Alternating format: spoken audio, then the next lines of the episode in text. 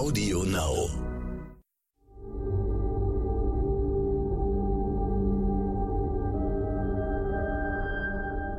Es ist Donnerstag, der 10. März. Hallo und herzlich willkommen zum Stern-Podcast Ukraine die Lage mit Carlo Masala, dem Militärexperten und Politikprofessor von der Bundeswehr-Universität in München und mit mir, Stefan Schmitz, aus dem Hauptstadtbüro von Stern und Kapital. Wir wollen reden über den Krieg in der Ukraine, wo jetzt seit fast zwei Wochen, ungefähr zwei Wochen geschossen und gestorben wird. Heute gibt es zum ersten Mal Verhandlungen auf hoher politischer Ebene. Die Außenminister treffen sich in der Türkei. Was erwarten Sie, wird da rauskommen, Herr Massala? Also ich erwarte nicht, dass irgendwas Konkretes heute rauskommt, aber das könnte der Beginn eines Prozesses sein, an dessen Ende vielleicht eine Lösung dieses Ukraine-Konfliktes oder eine Regulierung dieses Ukraine-Konfliktes äh, steht. Im Vorfeld haben ja beide Seiten äh, Bedingungen definiert. Und gestern hat der ukrainische Präsident meines Erachtens sehr klug die Frage einer zukünftigen NATO-Mitgliedschaft äh, der Ukraine einmal komplett abgeräumt. Warum finde ich das sehr klug? Weil das natürlich eine von Putins großen Forderungen war. Und jetzt ist es an, an Putin und der russischen Verhandlungsdelegation ihrerseits von ihren Maximalpositionen möglicherweise abzuweichen. Also von daher, wir haben eine sehr interessante Entwicklung. Ähm, und wir werden sehen, wie sich dieser Prozess heute entfaltet. Ich glaube, ein gutes und großes Ergebnis wäre es schon mal, wenn man eine zweite Gesprächsrunde relativ zeitnah vereinbaren würde. Kann man denn nicht auch sehen, dass auch auf russischer Seite sich etwas bewegt? Da wurde ja mittlerweile nicht mehr von Denazifizierung gesprochen, sondern dass es kein Ziel sei, die Staatlichkeit der Ukraine in Frage zu stellen oder die Führung auszutauschen. Ja, das ist in der Tat richtig. Also diese beiden großen Begriffe Demilitarisierung und Entnazifizierung tauchen nicht auf. Aber für die Ukraine schwierig äh, wird die russische Forderung nach der Anerkennung der Souveränität der Separatistengebiete. Also da hat Zelensky ja im Vorfeld gesagt, er ist bereit, über die Lebensbedingungen der Menschen dort zu verhandeln, was immer das ähm, heißt, aber er ist eigentlich nicht bereit, darüber zu verhandeln, dass diese Gebiete als souverän anerkannt werden und damit sozusagen dem ukrainischen Staat entzogen werden. Wir sehen ja jetzt in der Ukraine selbst, dass äh, die Kriegslage irgendwie unübersichtlich ist. Die Russen haben Schwierigkeiten, die Ukrainer verteidigen sich tapfer, aber müssen natürlich auch schrecklichste äh, Verluste und Einbußen hinnehmen. Ist es nicht so, dass in eine, eine Verhandlungslösung in einem derartigen Konflikt erst in greifbare Nähe rückt, wenn es Sieger und Besiegte gibt, wenn es eine militärische Klärung der Situation gibt? Nein, eigentlich nicht. Eigentlich äh, sind Verhandlungslösungen, und da passt das militärische Bild ganz gut, ähm, immer dann möglich, wenn beide Seiten das Gefühl haben, dass sie von einer Fortführung dieses Konfliktes nicht mehr gewinnen können, sondern eher befürchten müssen, mehr zu verlieren. Und wir sehen ja die großen Probleme, die die russischen Streitkräfte bei ihrem Vormarsch haben. Ähm, die nutzen natürlich diese, diese Phase jetzt zur Regruppierung, aber offensichtlich haben die russischen Streitkräfte erheblich mehr Probleme als erwartet. Und die ukrainischen Streitkräfte halten dagegen. Sie werden nicht in der Lage sein, sozusagen den Russen entscheidende Verluste zuzufügen, aber sie werden in der Lage sein oder sie sind in der Lage, den, den Russen Verluste an Mensch und Material zuzufügen. Also von daher stellt sich aus der russischen Perspektive schon die Frage, was gewinnen wir über das, was wir jetzt haben, von einer Fortführung des Konfliktes auf die gesamte Ukraine, sprich Sturm auf Kiew und solche Sachen. Die, von daher ist die Position, jetzt Verhandlungen zu beginnen, ähm, nicht schlecht. Was man jedoch nicht erwarten darf, ist, dass Kampfhandlungen jetzt relativ schnell aufhören, weil beide Parteien werden weiter kämpfen, weil es geht darum, dass wenn wir einem einer wie auch immer gearteten Lösung näher kommen, natürlich die auf der Basis des Erreichten verhandelt wird. Und von daher ist es im Interesse auch der Russischen Föderation, trotz der großen Verluste, hier weiter in diesem Krieg vorzugehen.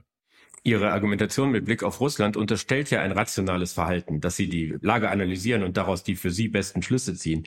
Ist das denn ein realistisches Bild oder haben die sich mittlerweile so eingebunkert, dass es da nicht mehr um Rationalität geht, sondern um, was weiß ich, Gesichtsverlust, irgendwelche Macho-Dinge, die da eine Rolle spielen mögen? Also ich glaube, das spielt alles auch eine Rolle und natürlich der Gesichtsverlust spielt eine sehr große Rolle, aber gleichzeitig spielt die Rationalität auch eine Rolle. Wir sehen ja auch an, anhand der russischen Truppenbewegungen und was da versucht wird, jetzt an Nachschub in das Land zu bringen, ähm, dass die russische Führung realisiert hat, militärisch und politisch, dass diese Kampagne ganz einfach schlecht geplant war und man jetzt neu nachdenken muss, äh, wie man diese Kampagne äh, aufrechterhalten kann, also die militärische Kampagne. Von daher, ich sehe hier noch immer ein großes Maß an Rationalität. Rationalität heißt ja nicht, dass ich richtige Entscheidungen treffe. Die können sich am Schluss ja als falsch herausstellen. Aber sie sind zumindestens alle nachvollziehbar bei dem, was passiert. Bedeutet das für uns im Westen und für die Ukrainer natürlich auch, dass wir am Ende wahrscheinlich hinnehmen müssen, dass Putin von dieser Aggression profitiert, dass er zumindest einen Teil seiner Ziele erreicht und am Ende, zumindest was die Lage in der Ukraine angeht, besser dasteht als am Anfang? Ich befürchte, davon müssen wir ausgehen. Ich befürchte, dass Putin einen Teil seiner Kriegsziele erreichen wird, äh, insbesondere mit Blick auf den Osten der Ukraine und die Krim. Und daran müssen wir uns gewöhnen. Also so zynisch das klingt, so grausam das ist bei der Art und Weise, wie die russischen Streitkräfte äh, teilweise gegen, gegen Zivilisten und Städte vorgehen. Aber Putin wird am Ende einen Teil seiner militärischen Ziele erreichen. Politisch hat er diesen Krieg jetzt schon verloren. Hm. Sie sagten, dass während Verhandlungen die Kriegshandlungen natürlich weitergeführt werden, weil das die Ausgangsposition oder die Verhandlungsposition beeinflusst. Gilt das auch für wirklich vernichtende Angriffe? Also das, was wir alle befürchten und was so das größte Grauen ist, dass man, dass es Angriffe auf Kiew geben wird, die diese Stadt zerstören oder jedenfalls große Teile der, der Stadt zerstören. Kann es nicht sein, dass man so etwas, was ja dann den Ausgang beeinflusst, zumindest während Verhandlungen nicht unternehmen wird? Ich glaube sozusagen, das, kann, das können wir jetzt noch nicht sagen, weil es davon abhängt, wie die Verhandlungen laufen, weil es davon abhängt, wie zum Beispiel die russische Führung die Möglichkeit sieht, durch Intensivierung der Kämpfe mehr Druck auf die Ukraine aufzubauen. Also je mehr die Ukraine realisiert, dass sie am Verlieren ist, desto mehr ist sie vielleicht bereit, Zugeständnisse zu machen in den Verhandlungen, die sie andernfalls nicht machen würde. Also da spielen ganz viele Faktoren eine Rolle. Und deswegen wäre ich jetzt zunächst einmal nicht optimistisch mit der Annahme, dass wir in den nächsten Tagen ein Abflachen der Kämpfe sehen. Es kann sein, aber es ist ein Zusammenspiel zwischen, wie laufen die politischen Verhandlungen und wie benutze ich äh, die militärische Operation, um Druck auf die politischen Verhandlungen auszuüben. Es gab jetzt in den letzten, im letzten Tag, in den letzten Stunden auch Warnungen, dass äh, Putin eventuell Chemiewaffen einsetzen könnte. Und in dem Zusammenhang wurde auch wieder deutlich, wie ungewiss all diese Informationen sind aus dem Kriegsgebiet. Da ging es irgendwie um Biolabore in der Ukraine und äh, Dinge, wo man irgendwie vermuten muss, dass es sich zum großen Teil um Fake News handelt. Was glauben Sie, wie realistisch ist unser Bild der Lage vor Ort? Ist das geprägt von echten, verlässlichen Informationen oder von Fake News? Also ich unterrichte ja an der Universität der Bundeswehr und ähm, wir lesen auch ab und zu mal Clausewitz. Und da ist immer so eine dieser großen Formulierungen von Clausewitz, mit dem man relativ wenig anzufangen weiß, ist der Nebel des Krieges. Jetzt versteht man, was der Nebel des Krieges ist. Also wenn man von außen drauf schaut, es ist so viel an Desinformation, äh, und zwar von beiden Seiten, ja, an äh, Propaganda unterwegs, ähm, gleichzeitig auch noch betrieben natürlich durch Privatleute, also die mit den Handys rumlaufen und irgendwelche Sachen filmen und dann ins Netz stellen. Wir haben ein relativ unvollständiges Bild des Krieges, also der militärischen Operation. Ähm, den Ukrainern ist es in fantastischer Art und Weise gelungen, uns glauben zu machen, ähm, dass ihr Widerstand möglicherweise besser und heftiger ist, als er in der Tat am Boden ist und die russischen Streitkräfte äh, als grottenschlecht darzustellen, so schlecht wie sie am Boden nicht sind. Von daher, wir, wir stochen in einem Nebel des Krieges rum. Gestern zum Beispiel kam eine Meldung, äh, von ukrainischer offizieller Seite, dass äh, thermobarische Waffen jetzt eingesetzt wurden.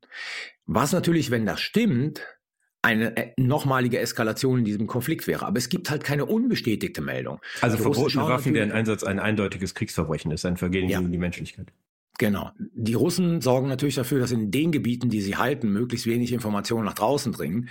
Und von daher ähm, sind wir halt ähm, immer auf der Suche nach bestätigten Informationen und es wird immer schwieriger, wirklich ein klares Bild der militärischen Kampfhandlungen in der Ukraine zu gewinnen für jemanden, der außen steht. Also der Nebel des Krieges macht jetzt für mich zum ersten Mal richtig viel Sinn. Aber kann man nicht auch die Perspektive einnehmen, dass es sich nicht nur um Nebel handelt, sondern dass das Bild, was von einem Krieg in der Öffentlichkeit, in der Weltöffentlichkeit bei den Kriegsparteien vermittelt wird, eine eigene Wirkungsmacht hat, dass das von geradezu militärisch entscheidend ist, dass man den Eindruck vermittelt, man sei auf der Siegerstraße, von den, von der Moral der Ukrainer bis hin zu den äh, Sanktionen des Westens, dass das ein, ein ganz wesentlicher Faktor in diesem Konflikt und seiner Lösung sein wird. Also, ob er äh, ein wesentlicher Faktor zu seiner Lösung sein wird, kann ich nicht sagen. Aber es ist ein wesentlicher Faktor in der Wahrnehmung dieses Krieges außerhalb der Ukraine.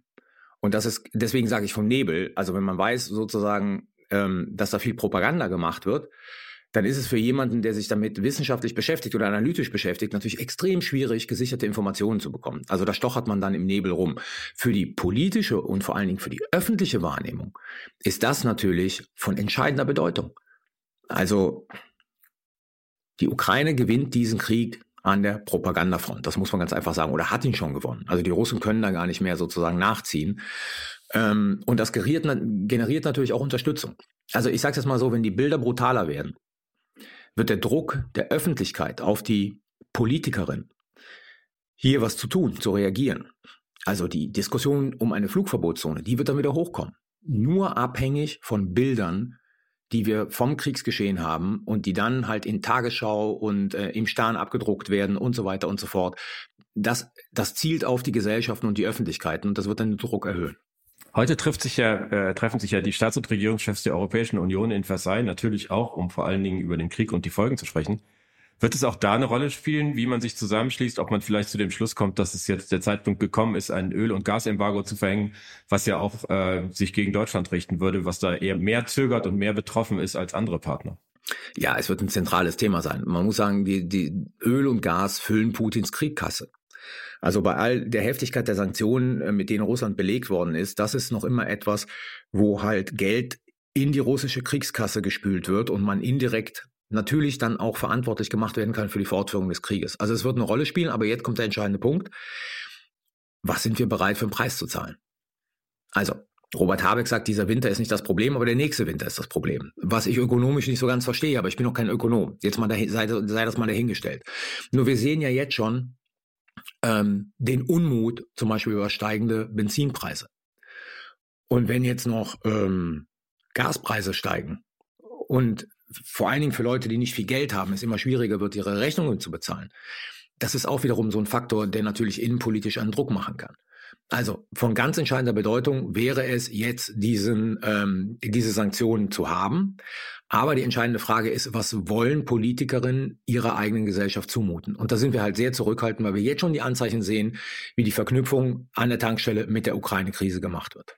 Und wir sind auch wieder da, wo wir sagen, dass die Kommunikation des Geschehens nach außen, die Wahrnehmung dieses Nebels ganz entscheidend dafür ist, wie auch die Belastbarkeit der Leute ist und deren Bereitschaft, persönliche Einbußen hinzunehmen.